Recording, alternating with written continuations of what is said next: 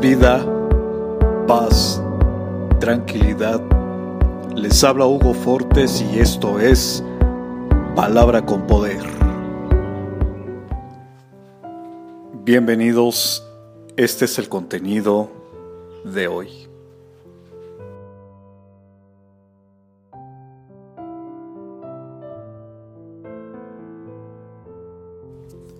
David era un hombre con ojos espirituales.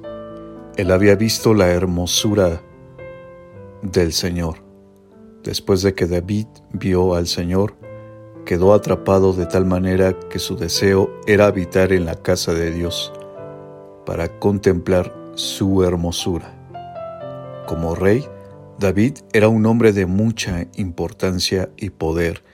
Tenía todo tipo de lujos y riquezas en el palacio vivía rodeado de sirvientes que cumplían todos sus deseos, pero eso no lo saciaba.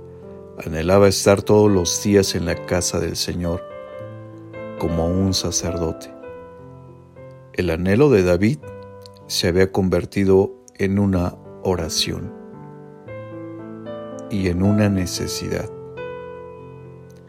Una cosa he declamado a Jehová, esta buscaré, que esté yo en la casa de Jehová todos los días de mi vida, para contemplar la hermosura de Jehová. Salmo capítulo 27, verso 4.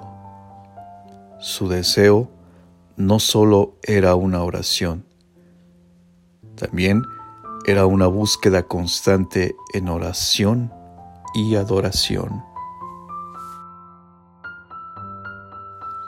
Comparte, será chévere.